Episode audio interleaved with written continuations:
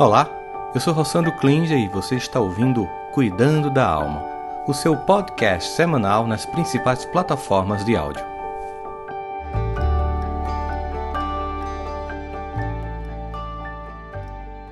Sejam bem-vindos e bem-vindas e vamos começar o nosso Cuidando da Alma de hoje. Que alegria estar com vocês aqui. Solução do Cliente, psicólogo, escritor, palestrante. A gente vai falar de um tema muito interessante hoje. E como a gente sempre começa, a gente começa com uma frase para que a gente possa refletir a partir dela, que não necessariamente tem a ver com o tema, mas que é uma forma da gente refletir. E eu trouxe uma frase que é bem conhecida de todos vocês e que ela faz parte de um texto de Machado de Assis chamado Bons Amigos. Aliás, um texto lindo. Depois leiam esse texto na internet. E esse texto Machado de Assis tem uma frase que é bem conhecida e que ela remete ao fato de que muitas vezes nós podemos olhar para a vida realçando aquilo que machuca ou realçando aquilo que embeleza a vida, realçando o que tem tudo na vida. Em todas as pessoas existem os dois lados, em todas as coisas que nós vamos fazer, existem dois lados. Nos sonhos que a gente quer construir, tem a gratidão, a alegria de conquistá-los, mas tem a jornada espinhosa. Por isso que ele diz: Há pessoas que choram por saber que rosas têm espinhos. Há outras que sorriem por saber que os espinhos têm rosas. Percebe? A forma como você olha para a vida vai fazer com que você realce aquilo que vai tornar seu dia melhor ou pior. Claro, não há como a gente negar que tem dia que simplesmente não dá para só olhar os espinhos. É tanto espinho, é tanta gente espinhosa que a gente só sente os dedos se cortando e a alma sendo dilacerada pela maldade humana. Mas, ao mesmo tempo, também não há como imaginar que só existe isso na humanidade.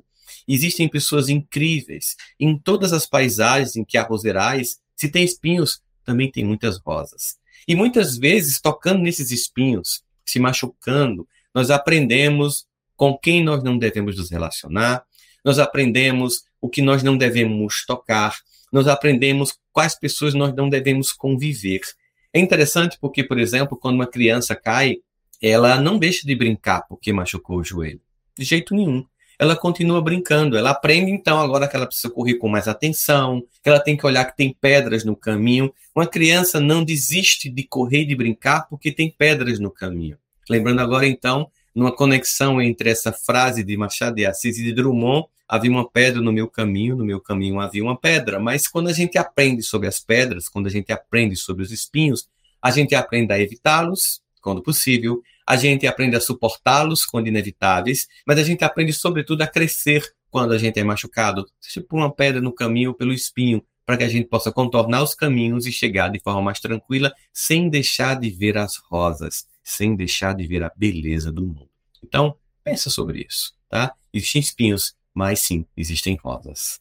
Bom, nós vamos falar de um tema hoje que é muito importante. Sabe quando você sente um pouco de ansiedade de vez em quando? Isso é bem normal e acontece com todo mundo. Mas para algumas pessoas, essa ansiedade ela é constante, é muito forte, a ponto de atrapalhar a vida delas, como elas estão vivendo o cotidiano, estudando a relação com as pessoas. Elas podem, por causa disso, sentir medo, terror, pânico e, com frequência, mesmo em situações simples do dia a dia. Isso não é saudável e pode impedir que elas vivam normalmente. Eu acho que muitos de vocês já passaram por isso. Mas o que é ansiedade? É, será que afeta a vida de muitas pessoas? O que pretendemos quando estamos ansiosos, ansiosas? Por que ela afeta tanto nossas vidas? E o mais importante, como é que nós podemos superá-las? Esse é o nosso tema de hoje, do nosso Cuidando da Alma, como superar a ansiedade, seis dicas práticas para você recuperar o controle de sua vida. Fica com a gente até o final, para que a gente possa construir essa jornada. Seja bem-vindo ao Cuidando da Alma. Aqui nós falamos sobre vida emocional, desenvolvimento pessoal e espiritualidade. Se você gosta de conteúdos como esse, eu te convido a se tornar membro do canal, convido que você chame outras pessoas para que você que você acredita que possa se beneficiar com esse conteúdo, para conhecer o nosso canal. E se você está no YouTube, curte aí, compartilha. Quem está no Instagram também curte, compartilha. Quem depois escutou aí no Spotify, ou no Apple Podcast, ou no Deezer, ou em qualquer outro canal de áudio, vai lá no canal do YouTube, que a gente está perto de um milhão de seguidores e a gente quer contar com vocês para chegar a essa marca. Eu sei que com a ajuda de vocês a gente chega rapidinho a essa marca de um milhão de seguidores no nosso canal do YouTube, fazendo com que ele chegue a mais e mais pessoas. Então vai lá, curte, comenta, compartilha e você vai poder ouvir sempre todo Cuidando da Alma em qualquer um dos aplicativos de podcast. Bom, nós estamos aqui no oferecimento da Educa. Se você tem uma escola ou se você tem filhos que estudam numa escola e sente que é importante que eles desenvolvam não somente capacidade de matemática, física, química, para se tornar capaz de enfrentar o mercado de trabalho com tantas novidades como ChatGPT, inteligência artificial, tanta coisa acontecendo, e que exige, sobretudo, resiliência, pensamento crítico, empatia, capacidade de superação de obstáculos e criatividade, para isso é importante desenvolver as competências socioemocionais. E se você quer que eu esteja junto com a minha equipe na sua escola, para a gente levar o que há de mais moderno em educação socioemocional no mundo, através da Educa, é só você entrar em contato com a gente pelo WhatsApp 011 93266 7774. Eu vou repetir: 011 93 266 7774. E se você quiser passar um ano comigo numa jornada, são duas, aliás. Um é sobre como aprender a se amar e parar de sabotar sua própria vida. Esse poder revolucionário da autoestima. Se você quer fazer parte dessa jornada, entre em contato, tem link aqui embaixo do vídeo, tem aí a descrição com esse QR Code no Hotmart. Então você entra em contato que a gente vai poder passar um ano juntos numa jornada de construção disso que é fundamental para a vida e também uma outra jornada que é aprendendo a perdoar e perdoar-se sobre o poder curativo do perdão. Se você quer passar um ano nessas jornadas, entre em contato que vai ser uma alegria. São mais de 10 mil alunos já vivendo essa experiência com a gente. Vamos embora, meu povo, porque a gente tem aqui como objetivo da alma ficar bem leve, leve, bem leve, bem levinha. Então, Primeira coisa eu quero dizer sobre o tema de hoje, muito importante para ficar bem fixado na cabeça de vocês que estão aqui. Você não é fraco porque tem ansiedade. Você não é menor porque tem ansiedade. Você não é incapaz porque tem ansiedade. Preste atenção a uma coisa: nunca, nunca mesmo se sinta fraco ou fraco ou inferior por causa de sua ansiedade ou ataque de pânico. Somente você sabe a força que faz e precisa reunir diariamente para enfrentar a vida todos os dias. Se você consegue viver apesar do seu medo, do seu pânico da sua ansiedade, você é tudo menos uma pessoa fraca. Você supera diariamente suas angústias e se levanta e vai trabalhar e segue, vai estudar, com vontade de ficar em casa, com vontade de não sair. Você às vezes está tremendo, você às vezes está extremamente angustiado, angustiado e ainda assim não desiste. Então, acredite, ter um sintoma desse não lhe torna menor do que ninguém. E você viver todos os dias, apesar desses sintomas, mostra a força que você tem. Segunda coisa que eu quero dizer para vocês: nem sempre você vai saber explicar a sua ansiedade. Isso não torna seu sentimento inválido ou infantil. Simplesmente nem sempre temos acesso às motivações de nossas angústias, de nossas dores, de nossos medos. Nem por isso deixamos de ficar angustiados. Ele vale e tem isso não tira o valor da dor que você sente e ninguém pode dizer que você não sente o que você sente. É importante que você entenda isso. Às vezes são sintomas que têm caráter inconscientes ou que o evento que desencadeou não foi ainda acessado por você. Portanto, não ache que você tem o seu sintoma invalidado só porque você não sabe por que se sente ansiosa ou ansioso. Se você quer aprofundar um pouco mais esse tema, eu até sugiro que você assista o nosso episódio número 24, que é Tudo bem se você não está bem. Assista o episódio 24 depois, tudo bem se você não está bem, que vai ajudar muito a você nessa jornada. Tem link na descrição aqui no vídeo abaixo. Terceira coisa que eu quero dizer para vocês: você não está só nessa batalha. Segundo a Organização Mundial da Saúde, um em cada três pessoas do mundo tem ansiedade, ou seja, mais de 33% da população do planeta sofre com algum grau de ansiedade. Então é muito mais comum do que você imagina, o que não quer dizer que você deve se acomodar com essa informação. Quarta coisa, então, é justamente isso. Não quer dizer que você não deve fazer nada para se livrar da sua ansiedade, para minimizar os seus sintomas.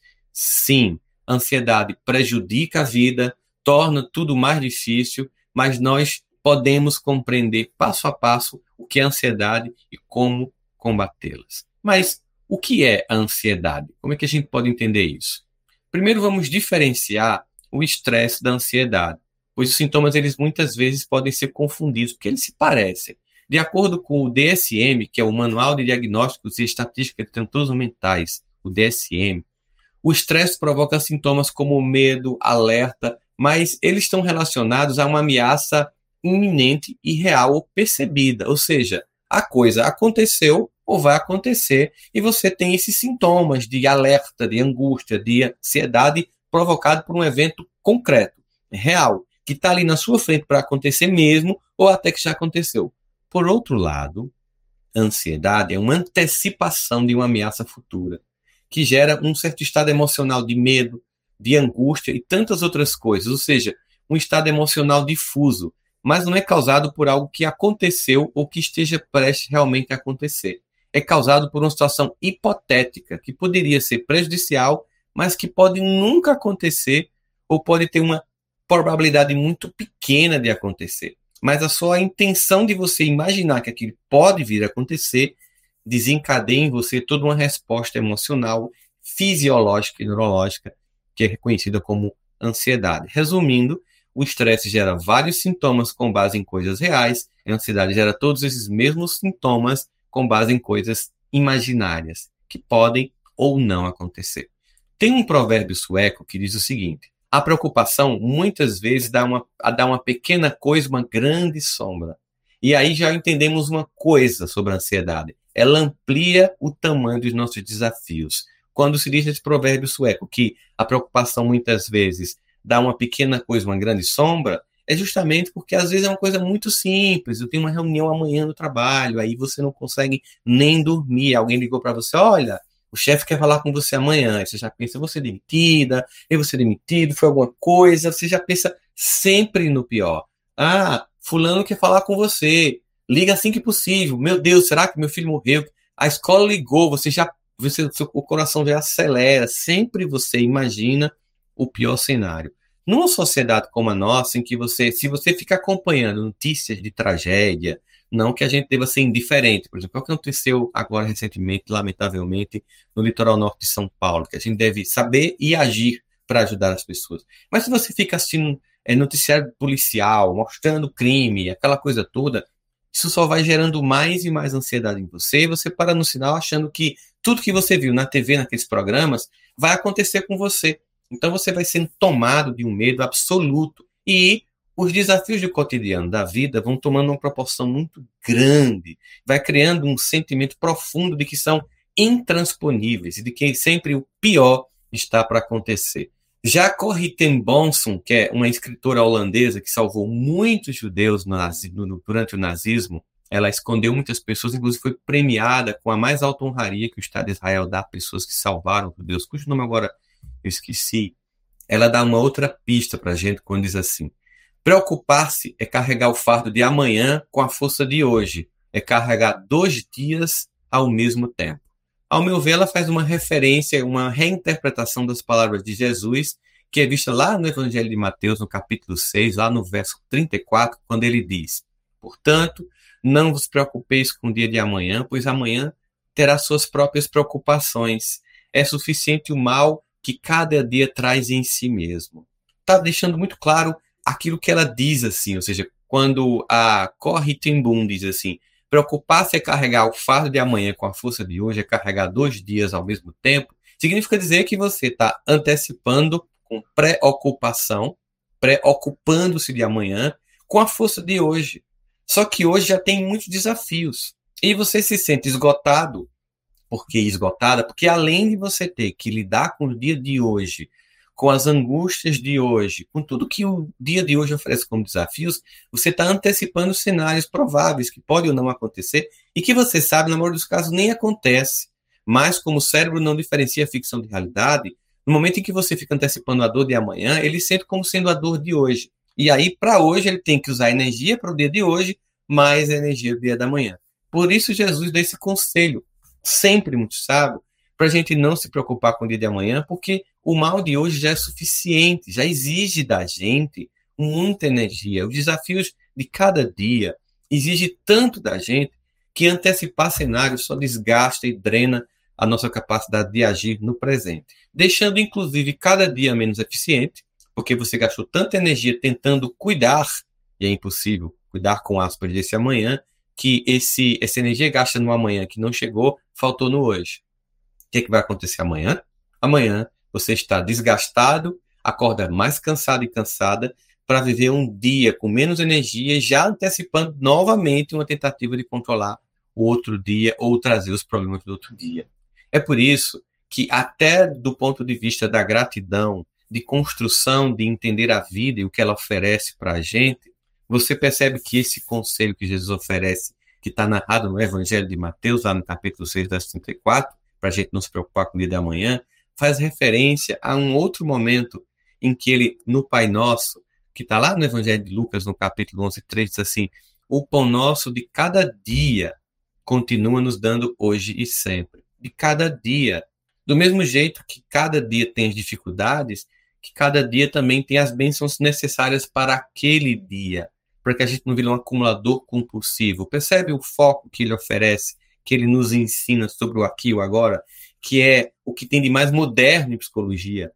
Quando você lê a obra de Eckhart O Poder do Agora, o quanto nós temos que estar presentes, somente esse momento, somente esse essa hora que passa na nossa mão, ela pode fazer sentido e ser aproveitada num carpe dia, que é colher o dia, não é curtir o dia, é colher o dia de hoje e não deixar ele se escorrer e se esvair em nossas mãos por causa de uma tentativa ansiosa sobre o medo do amanhã. Agora, o que nós queremos com ansiedade? Qual é o nosso objetivo com ansiedade? É bem simples. A gente quer tão somente controlar o futuro. Somente isso a gente quer controlar as variáveis do futuro. Olha, gente, nós não controlamos nem o presente. Nós temos que simplesmente responder a cada evento do presente da melhor forma possível.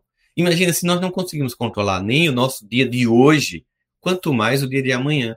Mas é exatamente o que a gente quer. Ou a gente quer controlar, ou a gente quer antecipar cenários catastróficos, medos terríveis, sempre imaginando o pior que pode acontecer, uma catastrofização do futuro, drenando a energia do, do, do passado. E o que, que a ansiedade acarreta? Bom, a ansiedade ela antecipa a dor. Quando a gente tem medo de sofrer, só consegue uma coisa: sofrer pelo que a gente teme. É, é irônico isso, porque o objetivo da ansiedade seria um medo imenso de sofrer, um medo imenso de que aquela reunião seja realmente com o chefe ou demissão, um medo imenso de que se a escola ligou é porque o filho morreu, caiu no escorrego e morreu. Um medo imenso de que, sabe, você seja traído e o casamento acabe. Sempre esse medo imenso só consegue uma coisa para você: é que você sofra pelo que você está temendo. É porque agora, ao ter medo do que vai acontecer, você já está sofrendo todas as consequências disso. Você desgasta-se, você se torna uma pessoa difícil de conviver, uma pessoa que não consegue estar presente, olho no olho, tomando um café, simplesmente contemplando o dia. Por exemplo, essa manhã de domingo, não sei onde você está, pode estar tá chuvoso ou pode estar tá ensolarado. Você pode estar tá me ouvindo agora, quem está ao vivo hoje, nessa manhã de domingo, do dia 26 de fevereiro de 2023, pode estar tomando um café, olhando a janela ou a varanda, ou pode estar, enquanto me escuta, fazendo um monte de coisa porque não consegue parar para dedicar uma horinha para você. Então você só antecipa tudo isso e aquilo que você tem medo de sofrer, você termina sofrendo pelo que você tem. A ansiedade faz uma outra coisa, ela mina as nossas forças do presente. Sabe de uma coisa? Preocupar-se não garante que você evite sofrimento amanhã, que você fique triste, que tenha que lidar com as decepções da vida.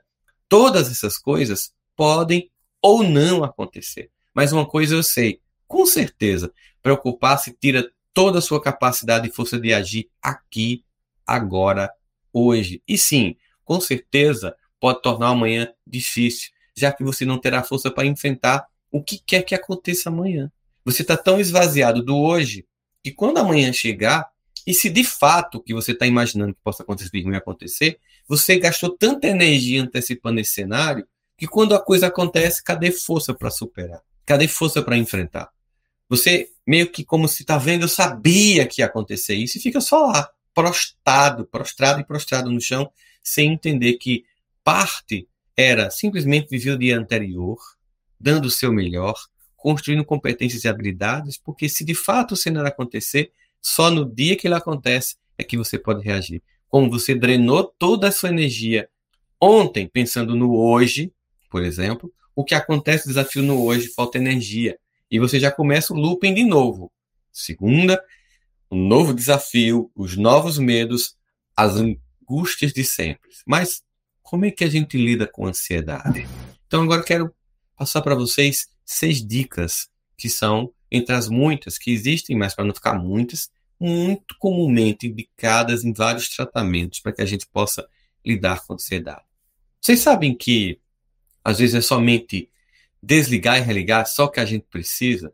Você já viu quantas vezes um equipamento eletrônico só volta a funcionar quando você desliga a tomada e religa novamente?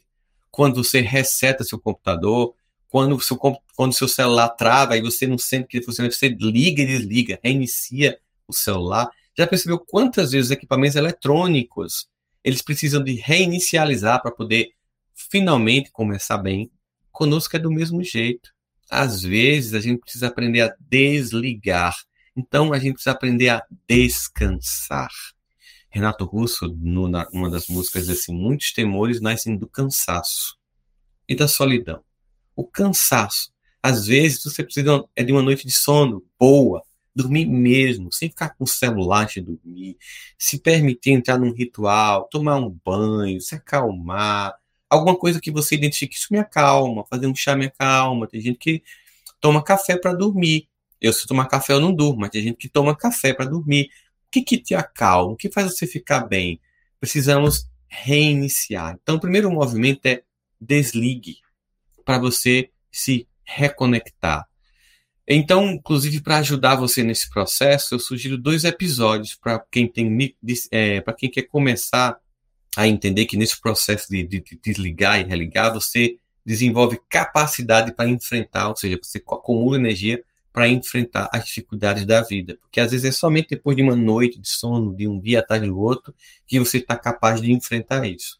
O episódio 19 é sobre como se refazer depois das derrotas você pode escutar novamente. E o episódio 21 são 10 atitudes para quando você estiver no fundo do poço. Quais são as atitudes que você deve ter? 10 atitudes quando estiver lá no fundo do poço. Esses dois episódios também vão te ajudar muito. Segunda dica importante aqui sobre ansiedade. Use técnicas de gerenciamento de ansiedade. É muito importante. Essas técnicas elas existem na internet. Você pode ver pessoas explicando que começa com respiração, aprender a acalmar, respirar.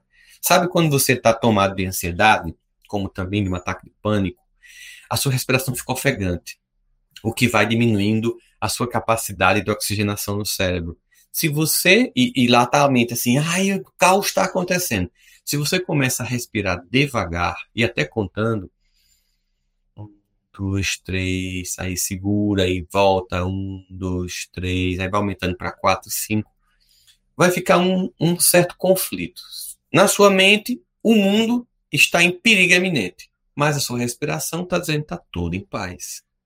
Como a resposta fisiológica é muito forte, sua respiração vai terminar comunicando ao seu cérebro: está tudo tranquilo. Eu estou respirando como alguém que está em paz.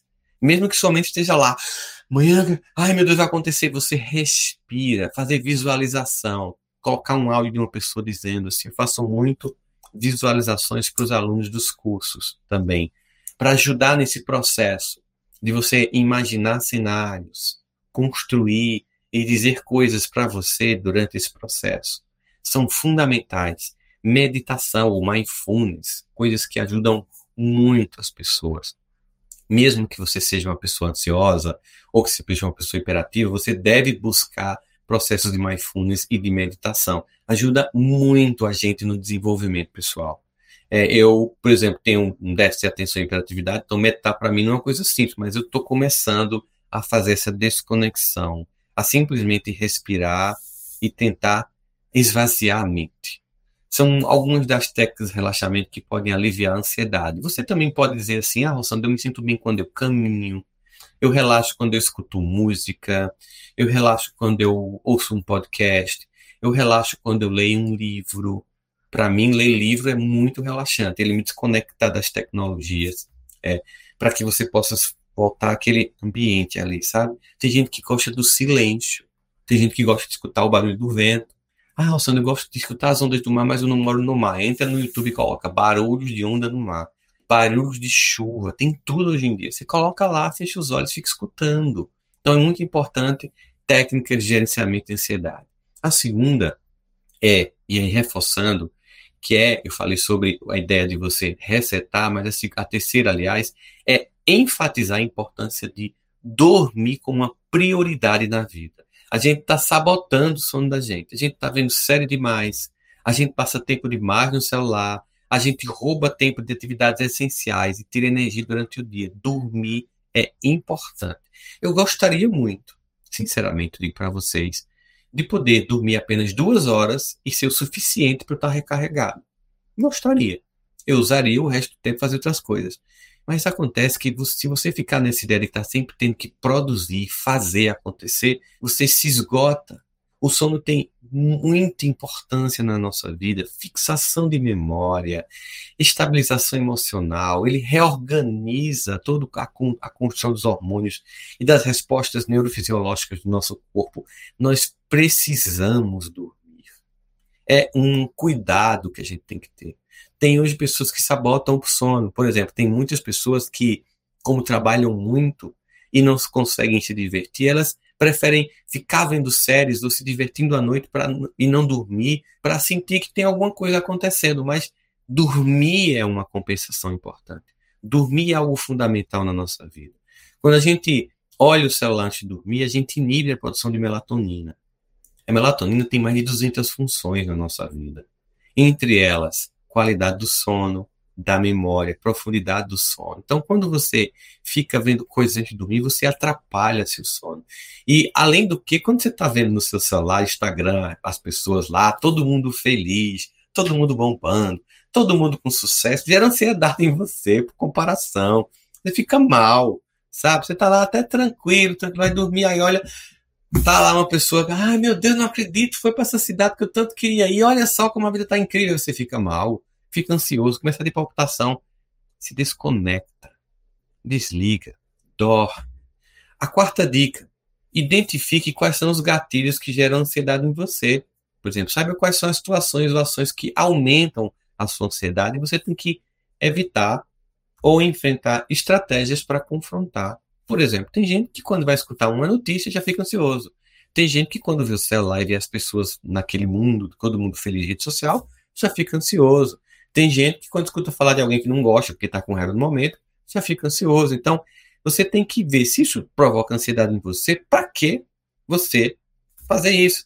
Tem gente que toma café porque adora, mas fica ansioso. Para que tomar café? Você sabe que vai gerar ansiedade. Substitui, aprenda a tomar chá, começa com café descafeinado, faz experiências. Ah, mas é que eu gosto de café, mas me deixa ansioso. Então, veja que sentido você tem que tomar um café à noite, ele deixa ansioso. Para quem toma café e relaxa, ótimo. Cada organismo é muito único, você veja como a vida é. Né? Não tem uma resposta para cada pessoa. Tem gente que simplesmente toma café e é o, o gatilho para relaxar e dormir. Ah, eu sinto o cheirinho do café, tomo, e aquilo me dá um relaxamento e eu durmo. Para gente, como eu, por exemplo, deixa ansioso. Então, evite esses gatilhos. Perceba se são alimentos, comportamentos ou conteúdos que chegam até você que provocam ansiedade, ou certas conversas, certos temas que são muito desagradáveis, que você não quer abordar, você tem todo o direito de não conversar sobre isso. Quinta dica importante: reconcentre sua atenção no que você pode controlar. Coloque sua atenção naquilo que de fato depende de você. Às vezes, a ansiedade pode ser causada por coisas que estão fora do seu controle, do nosso controle, como situações ou pessoas. Pode ser que sua por exemplo, a pessoa que está cuidando da sua internet aumentou o valor da internet. Isso pode gerar preocupação em você, pode ser qualquer coisa que seja, assim, pode ser que você estava tentando uma revisão de aposentadoria, pode ser que você está tentando terminar uma monografia, isso pode provocar ansiedade em você, mas em vez de se preocupar com o que você não pode mudar, é melhor você focar naquilo que você pode resolver. Como é que eu vou lidar com essa situação? Tente encontrar a política do mais acessível, por exemplo, que é possível. É importante você focar nas coisas que você pode controlar, agir sobre elas, mesmo que seja difícil. Quando você entende o que depende de você e não dos outros, você não se sente impotente. Porque eu não posso mudar João nem Maria, mas eu posso mudar a mim mesmo. Estava dando uma aula para os alunos da turma do Aprendendo a Se Amar ontem, né? Uma aula ao vivo que a gente faz por Zoom. E um aluno estava falando sobre uma pessoa que dá gelo nela, né? E, obviamente, a gente fica sempre com aquela sensação: você pode me dar uma dica de como essa pessoa para de me dar gelo? Não tem uma dica de como essa pessoa para de me dar gelo. Eu não controlo o comportamento do outro. Tem assim: como é que eu posso é, ficar menos vulnerável a pessoas que me dão gelo, que me cancelam, que ficam sem falar comigo? Entendendo que começo, começa por ter mais gente na minha vida, ter um leque de repertório afetivo, não somente uma pessoa. Quando eu dependo de uma pessoa, eu fico muito vulnerável, até esgoto essa pessoa. Eu tenho que ter outras pessoas. E entender que se relacionar com as pessoas, como a frase de Machado de Assis, remete ao fato que rosas têm espinhos, pessoas têm espinhos, mas que espinhos têm rosas. Pessoas também têm coisas incríveis, conviver com elas é importante. Então não se trata de mudar os outros, se trata de mudar a gente. A sexta dica é aprenda a identificar os seus pensamentos que são disfuncionais. A gente tem muito, pra caramba, como a gente tem pensamento disfuncional. Quando você se sente muito ansioso e tudo parece perigoso, um desastre iminente, se acontece com você, isso pode acontecer porque sua mente está acostumada a ter pensamentos distorcidos, que alimenta muito esse padrão de ansiedade. Mas tem uma boa notícia, que você pode treinar sua mente para ser mais objetivo e ver as coisas de outra maneira. Em vez de você focar nos aspectos negativos, nos espinhos, você tem que tentar concentrar no que deu certo, nas oportunidades para melhor da próxima vez. Na rosa, isso vai ajudar você a aliviar a sua ansiedade e enxergar as coisas de forma mais clara e positiva. Ter capacidade de não é ter uma visão infantilizada e cor-de-rosa do mundo. Tem dificuldades, tem espinhos e tem pedras. Mas não só isso.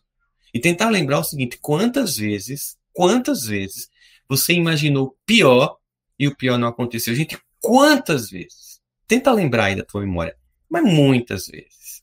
Bom, Sabe aquele medo do futuro? Você já parou para pensar que tem que acontecer? Tem a ver com esse medo ou não e ele pode ou não acontecer? Que tal então você gastar essa energia se fortalecendo para enfrentar qualquer que seja esse amanhã? Já pensou se toda aquela energia que você usa para tentar controlar o futuro e você sabe que não funciona, você deslocasse para criar e aprender a realizar, ninguém ia segurar você. Se toda essa energia que você usa para amanhã tivesse disponível hoje, ninguém ia segurar você. Você está gastando muita energia. O recado é essencial antes de responder as perguntas para você. Caso você se identifique com esse sintoma de ansiedade, não deixe de procurar ajuda profissional qualificada, tratamento adequado para que você possa controlar e se recuperar da ansiedade, que pode inclusive indicar o uso de medicamentos. Então, procure psiquiatras, são pessoas especializadas para um diagnóstico, terapias ou cursos, coisas que possam te ajudar. É importante você buscar ajuda. Vamos agora para o nosso momento de perguntas e respostas. Primeira pergunta aqui da silvacortes.edu. O que fazer para minimizar a ansiedade de crianças entre 10 e 13 anos em sala de aula? Aliás, daqui a pouco eu vou fazer um post no Instagram especialmente sobre ansiedade infantil como você ajudar crianças e pré-adolescentes a controlar a ansiedade. Então, depois lá dá uma conferida, eu sei que tem interesse de saber nesse tema voltado para crianças e adolescentes. Daqui a pouco eu vou colocar um carrossel no Instagram, juntamente com a Educa, para que você possa entender isso. Bom, e aí a Silvia Cortez.edu pergunta: o que fazer para minimizar a ansiedade de crianças de 10 a 13 anos em sala de aula? Primeira coisa é que as crianças hoje em dia elas não têm escuta em casa. Sabe o que as crianças, a gente tem mais de 200 mil alunos já, né, Edu? Sabe o que as crianças nos dizem, as escolas que tem no Brasil todo com o nosso material socioemocional? É que os pais não escutam elas. E aconteceu uma coisa interessante. Muitas escolas nos ligaram dizendo para mim, para meu amigo Jaime, que é meu sócio, amigo e irmão, que os alunos estavam pedindo, olha que curioso, que a aula da Educa, a aula de socioemocional, fosse colocada na segunda. E aí os professores perguntaram por quê? Ah, porque a gente tem a possibilidade de desabafar o que aconteceu no final de semana. Então imagine o que acontece com muitas famílias, Silvia. Durante o final de semana, quando os filhos chegam em casa, para viver mais intensamente com os pais, deveria ser um momento de congraçamento, de acolhimento, de desenvolvimento de intimidade e cuidado, tem se tornado um evento de estresse. Porque a pandemia mostrou muito claramente, quando as crianças foram para casa, os adolescentes, os pais se desesperaram. Então, elas ficam numa troca de angústias com os pais, elas não são escutadas, e quando chegam na escola estão altamente ansiosas. Então, uma das primeiras coisas que as escolas têm que fazer é tentar colocar os primeiros momentos da segunda-feira como um momento de acolhimento. Aliás, eu digo a você, Silvia, que a escola que não entendeu que ela é também um lugar de desenvolvimento de relações, de afetos, de desenvolvimento dessas competências emocionais, ela se perdeu no entendimento do que é educar uma alma humana. Educar uma alma humana não é só letrá-la e torná-la capaz de entender os números, de conjugar verbos e aprender outro idioma. Uma alma humana necessita conjugar o verbo da empatia, da compaixão, da superação, da resiliência. É muito importante isso. Portanto, o primeiro movimento é acolhimento. Escuta. Isso às vezes, ah, mas vai tirar tempo da aula? Não, sabe? Quando você acalma, eles têm muito mais foco para realmente entrar nos outros conteúdos que são desgastantes, não é? Não é prazeroso para a maior parte das pessoas do mundo, não é prazeroso estudar. A maior parte das pessoas do mundo não gostam de estudar. Eles estudam porque precisam. É uma minoria que tem a maior vontade de estudar. E eu não faço parte dessa minoria que gosta de estudar. Eu faço parte daquele grupo que estuda porque é importante, porque sabe os resultados incríveis que o conhecimento traz. Então, se eu estou apaziguado, é claro que eu vou ter mais foco para matemática, física, geografia, língua portuguesa, literatura. Se eu estou ansioso, ansiosa, claro que eu não vou ter. Então, o primeiro movimento, Silvia, é de acolhimento, que precisa ser feito, sabe? Para que a gente possa chegar na sala de aula com muito mais tranquilidade. A Praticinha Ão, ela pergunta o seguinte: por que a ansiedade é, me bate à noite e desesperadamente? Patrícia, é, a ansiedade bate muito comumente à noite nas pessoas, inclusive aquela ansiedade de compulsão alimentar, é muito comum, porque durante o dia, para muita gente, o próprio cotidiano vai distraindo a nossa atenção e a gente vai tendo que dar conta de trabalhar, entregar um relatório, responder pessoas, responder WhatsApp, e-mail. Todo o cotidiano do dia vai tomando né, a nossa mente de modo que a gente não tem tempo, não dá tempo para ficar com pensamentos ansiosos. Quando chega a noite, ou para muita gente final de semana, aquele tempo que sobra, Patrícia, que deveria ser para relaxar, sabe? para contemplar a arte, desenvolver uma nova competência, ouvir uma música com calma, assistir uma série, uma novela muito relaxadamente, um jogo, qualquer coisa que seria de relaxar ou de construção novas habilidades, é tomado, sequestrado por pensamentos de antecipação catastrófica. Porque durante o dia você está sendo consumida pelas suas atividades do cotidiano, e à noite essa pausa que deveria ser para relaxar se preparar e contemplar e aprender, você antecipa o dia de amanhã e aí é tomada de ansiedade. Por isso que muito comumente as pessoas à noite passam por isso. A Luciene Jansen gostaria de saber o que é TAG. TAG, na verdade, Luciana, é o Luciane, Luciene, é o transtorno de ansiedade generalizada. Ele pode ocorrer em qualquer idade da vida da pessoa. Tem sintomas muito parecidos com a síndrome do pânico, por exemplo, dos transtornos obsessivos compulsivos e outros tipos de ansiedade que a gente conhece. Esses sintomas vão incluir aí preocupação constante, agitação, dificuldade de concentração, de dormir. E aí os tratamentos podem incluir terapia, medicamento como antidepressivos. Tá? Então, isso é o que é TAG, transtorno de ansiedade generalizado. A Adriana Barbosa, ponto Drica, é, é, é, Drica, pergunta o seguinte: como conseguir não pensar o pior, medo do amanhã? Bom, Adriana, você viu que as dicas que eu dei, essas dicas de hoje, é justamente tentando trabalhar isso. Mas, só para reforçar, Quantas vezes, Adriana, você pensou no pior e o pior não aconteceu? Então, se você for observar, você é péssimo de prever o futuro, como a maioria de nós. A gente muitas vezes gasta. E, aí o que, acontece? Realmente, quando eu fico imaginando que amanhã vai acontecer um problema muito grande, acredite, o cérebro ele vive como se aquilo estivesse acontecendo. Por isso você tem palpitação, você tem sudorese, você tem falta de concentração, porque é como se você estivesse de frente do problema. Então, para o seu corpo, e para o seu cérebro, para a sua mente, você está gastando a energia de estar enfrentando um problema que não aconteceu. Então, o dia de hoje fica esvaziado porque você está gastando energia com o dia de amanhã. E você fica com desgaste físico mesmo. Você desenvolve um desgaste físico profundo. Então, isso esvazia muito a gente. Por isso que é importante estar tá sempre buscando estar aqui agora. Às vezes você tem que fazer uma coisa tão quando eu tô assim, muito. Vou dizer para vocês uma das coisas que eu faço. Quando tô muito com um nível de ansiedade muito grande, um, um, um, a, a mente assim, sem parar, eu faço uma coisa muito física que exige minha atenção para distrair minha mente. Por exemplo, se eu precisar, eu lavo o banheiro, eu lavo a louça, eu vou varrer a casa, eu faço uma coisa física.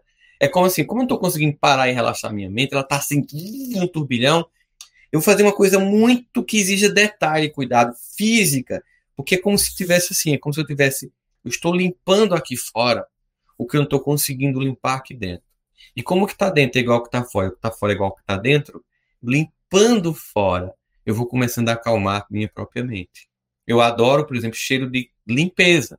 Então, quando eu, eu, eu chego aqui, eu estou muito agoniado, por exemplo, aqui chega o escritório é bem grande aqui, vocês conhecem vários lados dele já, eu começo a passar aqueles poliflor de jasmim, eu começo a limpar, a, a deixar tudo organizado, e aquilo vai me acalmando. Então, esse movimento de fazer coisas fora que é calma, vai ajudando a própria mente a acalmar. O H. Fábio, ele pergunta o seguinte, a crise pode vir sem motivo ou precisa de algum gatilho?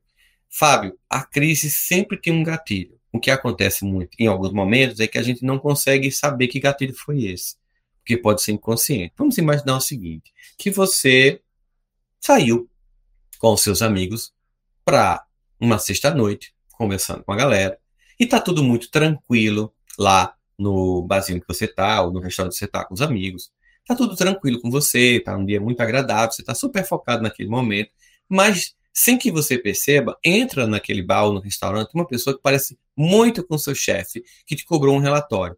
Naquele momento você não associa que aquela pessoa parece com seu chefe, mas a ansiedade vem, porque de algum modo há em você um sentimento que você está devendo um relatório. Só que você não consegue lembrar que, ah, esse cara me lembrou meu chefe, meu chefe me cobrou um relatório, Hoje é sexta, eu não fiz. E eu tenho que fazer esse relatório para entregar segunda. Eu estou aqui à noite hoje tomando todas no vazio. Vamos imaginar que seja essa cena. Então o que, que acontece? Você começa a ficar ansioso do nada. E você, pô, tava tão bem, de repente tô ansioso. Então, muitas vezes, nós precisamos fazer uma reconfiguração. Peraí, o que foi que aconteceu? Deixa eu tentar entender aqui, porque de repente eu que estava bem fiquei ansioso.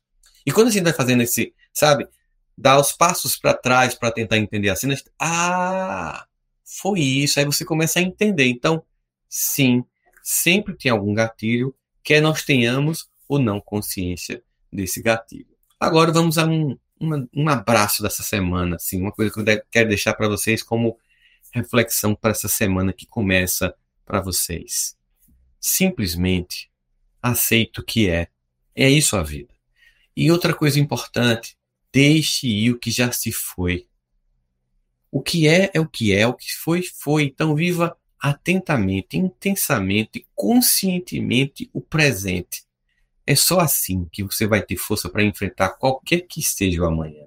Se você deixar o passado onde ele já foi, não importa as dores e marcas que ele deixou em você. E se você vive, vive o hoje como ele é e o que tem para oferecer de forma intensa, consciente, presente, você fortalece as fibras da sua alma, você constrói novas competências e não importa qual seja o amanhã, você vai ter força de enfrentar.